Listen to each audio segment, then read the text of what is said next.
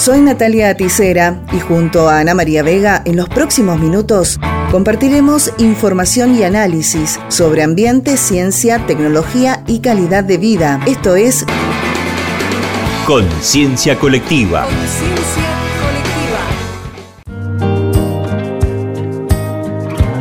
Una nueva norma en la Unión Europea podría prohibir sustancias potencialmente tóxicas. Los grupos del sector industrial afirman que hasta 12.000 sustancias químicas diferentes presentes en el 74% de los productos de consumo o profesionales podrían entrar dentro de las restricciones contempladas por la Unión Europea. Será la mayor prohibición de sustancias químicas tóxicas jamás realizada según la Agencia Europea de Medio Ambiente. Tatiana Santos, responsable del área de políticas de sustancias químicas, afirma que lo anunciado por la Comisión Europea abre un nuevo capítulo para hacer frente a la creciente amenaza de estas sustancias nocivas. La hoja de ruta de las restricciones, publicada en abril pasado, utilizará las leyes existentes para prohibir las sustancias relacionadas con el cáncer, la infertilidad, la reducción de la eficacia de las vacunas y otros problemas de salud. El plan se centra en categorías enteras de productos químicos como los retardantes contra el fuego, los plásticos de PVC y los bisfenoles que se utilizan para fabricar plásticos duros para artículos como por ejemplo las botellas de agua. También abarcará las denominadas sustancias químicas eternas, que son conocidas por el tiempo increíblemente largo que tardan en degradarse en el medio ambiente. Según informaron los científicos, la contaminación química ya ha cruzado un límite planetario y rebasar este límite podría llevar a la ruptura de los ecosistemas y amenazar la futura supervivencia de la humanidad. Un informe de la ONU del pasado mes de marzo también concluyó que la contaminación química podría estar causando más muertes que la COVID-19. Sus autores se pedían una acción inmediata y ambiciosa para prohibir algunas de las sustancias tóxicas.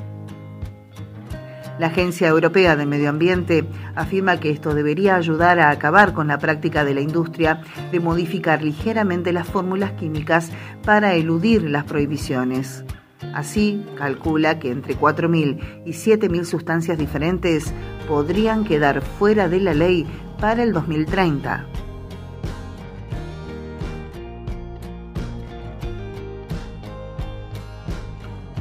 Educación digital para un millón de refugiados.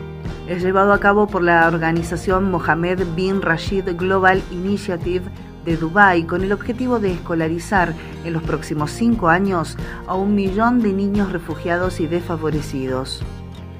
En 2020 se inició una prueba piloto y este año se ha lanzado la primera fase en cinco países, Egipto, Jordania, Irak, Mauritania y Colombia. Hasta 20.000 estudiantes se matricularán a lo largo de este año y al menos 500 profesores recibirán formación. Por otro lado, se pondrán en marcha 120 centros de aprendizaje que ofrecerán contenidos educativos en árabe, francés, español e inglés. Escuchamos el informe de la cadena Euronews con los detalles.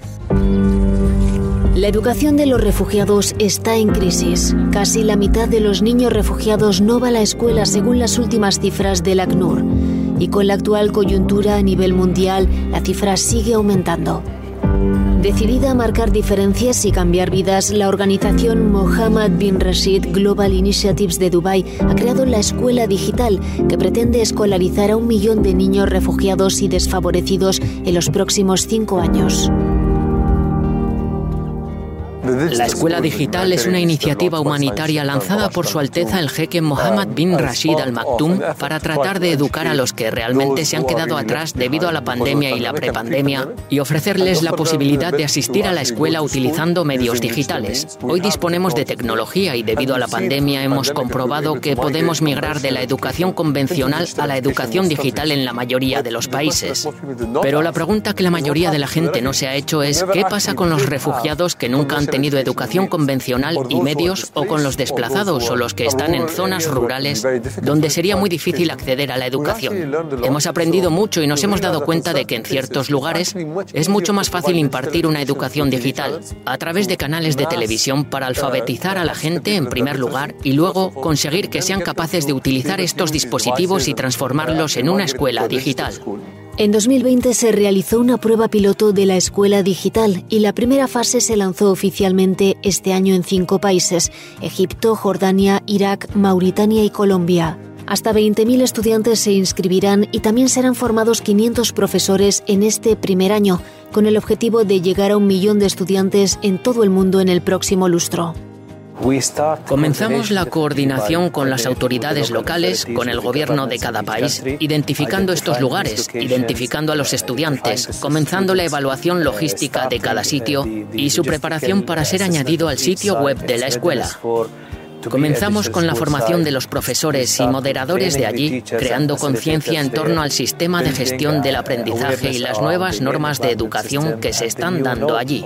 Hasta ahora los resultados son muy prometedores. Hay un gran compromiso por parte de los alumnos. Los profesores están muy motivados y se inscriben activamente en los programas de desarrollo profesional. Los acuerdos con diferentes gobiernos e instituciones han ayudado a superar desafíos como la conectividad, ya que los proveedores de telecomunicaciones suministren acceso gratuito a Internet. Según las últimas cifras del ACNUR, se calcula que hay 84 millones de personas desplazadas por la fuerza en todo el mundo y los refugiados son casi 26,6 millones, la cifra más alta jamás vista. Casi la mitad de ellos son menores de 18 años. Si añadimos la situación en Ucrania, es probable que la población mundial de refugiados haya superado los 30 millones. La escuela digital se adapta a las necesidades de cada país y a su plan nacional de estudios. Con la orientación de un profesor o moderador se suministra el material educativo digital y cada alumno aprende a su ritmo. Les proporciona conocimientos y habilidades esenciales para un futuro inmediato y a largo plazo. Los mantiene dentro del sistema educativo. Nuestros alumnos, los estudiantes de la escuela digital, tendrán un sentido de pertenencia a una comunidad más amplia y entenderán que la sociedad se preocupa por ellos. El campo para refugiados sirios Mrajib al-Hud, financiado por los Emiratos, formó parte de la fase piloto lanzada hace dos años con 60 alumnos. Hoy hay más de 750 alumnos matriculados. Me aportó un espíritu de responsabilidad e iniciativa. Por supuesto, nuestra felicidad radica en la búsqueda constante del desarrollo y en la búsqueda de todo lo novedoso y útil del material educativo que utilizó en el programa de estudios que estaba impartiendo en cuanto al alumno, le ayuda y fortalece en los estudios, en su transición de una etapa a otra. Y la escuela digital proporciona certificados que son reconocidos mundialmente, lo que le capacita, por ejemplo, para acceder a la enseñanza superior o a universidades en el futuro. El acceso a la educación y al desarrollo puede cambiar vidas. A través de esta iniciativa mundial única en su género y de su potencial alcance, la escuela digital ha dado un enorme sentido de esperanza al futuro de estos niños y de sus comunidades. El acceso a la educación y al desarrollo puede cambiar vidas y hacer libres a las comunidades. Para la ONU, las niñas deben tener un acceso seguro a las tecnologías de la información y la comunicación para que niñas y jóvenes puedan prosperar en las carreras de ciencia, tecnología, ingeniería y matemáticas, es necesario que tengan acceso seguro y fiable a Internet y a las herramientas digitales, señaló la Unión Internacional de Telecomunicaciones.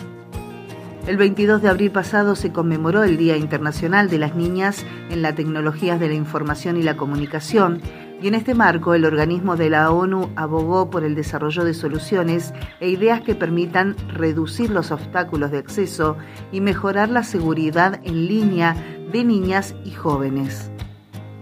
Este año el tema de la jornada es acceso y seguridad y la Unión Internacional de Telecomunicaciones hace hincapié en que si las mujeres no pueden acceder a Internet y sentirse seguras en línea, tampoco podrán desarrollar las capacidades necesarias ni participar en los espacios digitales. Según los datos más recientes del organismo, la proporción de mujeres que utiliza Internet en el mundo es del 48%, en comparación con el 55% de los hombres. En términos relativos, esto significa que la brecha de género en el uso global de Internet es del 12,5%. La agencia explicó que esta desproporción reduce las oportunidades de niñas y jóvenes de seguir sus estudios profesionales en campos relacionados con la ciencia, la tecnología, la ingeniería y las matemáticas. Asimismo, subrayó que en los países menos desarrollados es aún más urgente garantizar que niñas y mujeres disfruten de igualdad de acceso a las oportunidades de aprendizaje digital. Para marcar la jornada, la Unión Internacional de Telecomunicaciones promueve un diálogo que propicie el empoderamiento de las mujeres a través de la tecnología con cuatro puntos principales para considerar. Igualdad de acceso, accesibilidad, estereotipos de género y entornos laborales y seguridad en línea. Algunas estadísticas interesantes que refuerzan la brecha de género arrojaron los siguientes resultados. Según datos del Foro Económico Mundial, solo el 6% de los CEO de las industrias tecnológicas son mujeres. Además, el mismo ente señaló que en los consejos directivos de todas las empresas del mundo, solo un 19% de los cargos los tienen las féminas. En la Unión Europea, de cada mil mujeres con titulación universitaria, solo 29 se gradúan en alguna carrera relacionada con las TIC de los cuales solo cuatro terminan en un puesto de trabajo en el mundo de las nuevas tecnologías de información y comunicación. Un informe del año 2016 elaborado por Eurostat mostró que en 2014 el 80% de los profesionales tecnológicos de la Unión Europea eran hombres. Por último, pero no menos importante, en el mundo de la tecnología, así como en muchos otros sectores, las mujeres suelen ganar un 20% menos de salario en comparación a sus colegas masculinos que ocupan un cargo similar. Para reflexionar, escuchamos un informe de la Unión Internacional de Telecomunicaciones. En los últimos 30 años, el porcentaje de mujeres que elige estudiar informática y tecnología ha disminuido de forma constante. No deja de ser extraño, puesto que la tecnología ocupa hoy todos los aspectos de la vida moderna.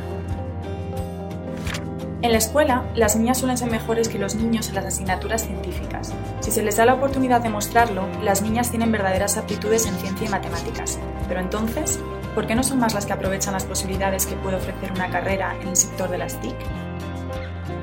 Tenemos que empezar desde los primeros años de la escuela, en el momento en que los niños y las niñas pueden comprender que no hay diferencia. Podríamos quizá hacer más esfuerzos para alentar a las mujeres a avanzar mucho más. Pienso que debemos aportar un aspecto más atractivo a la tecnología cuando nos dirigimos a las jóvenes. Es hora de cambiar de actitud. Mevis, 25 años, ingeniera en informática de la India. Dial Kashmir es una pequeña iniciativa destinada a los habitantes de Kashmir. Sentí una inmensa alegría cuando se creó la aplicación. La gente empezó a felicitarme. Muchas veces me dijeron que tendría que dedicarme a otra cosa que no fuera la informática. Las jóvenes deben estudiar tecnología informática porque es posible y bueno para ellas. No es solo para los jóvenes. Se pueden crear nuevas cosas. Se aprende simplemente un lenguaje y después se hace de todo. Verdaderamente de todo. Quiero crear una empresa de software en Srinagar para poder dar empleo a las jóvenes de Kashmira. A los jóvenes también, no solamente a las jóvenes. Para las que han elegido bien, las noticias son muy positivas. Todos los sectores lo necesitan y es una carrera muy divertida e interesante que permite progresar. El Día Internacional de las Niñas en las TIC es una celebración mundial que invita a las niñas y a las jóvenes del mundo entero a descubrir las numerosas posibilidades que ofrecen las carreras de las TIC. El Día Internacional de las Niñas en las TIC es muy importante porque sin él no habríamos oído nunca hablar de esas posibilidades. Hemos descubierto las carreras diferentes que nos ofrece el sector de las TIC. Nos ha abierto los ojos porque ni siquiera pensábamos hacer carrera en el sector de la tecnología. Las tecnologías transforman el mundo en que vivimos. Participa en ese cambio. No nos limitemos a consumir, Tratemos de crear algo. Dediquemos una hora al estudio de las tecnologías que ocupan todos los aspectos de nuestra vida y adquiramos los conocimientos que necesitamos para el futuro. Si quieres de verdad cambiar las cosas y tener una carrera formidable, Opta por el sector de las TIC, porque las tecnologías son el futuro.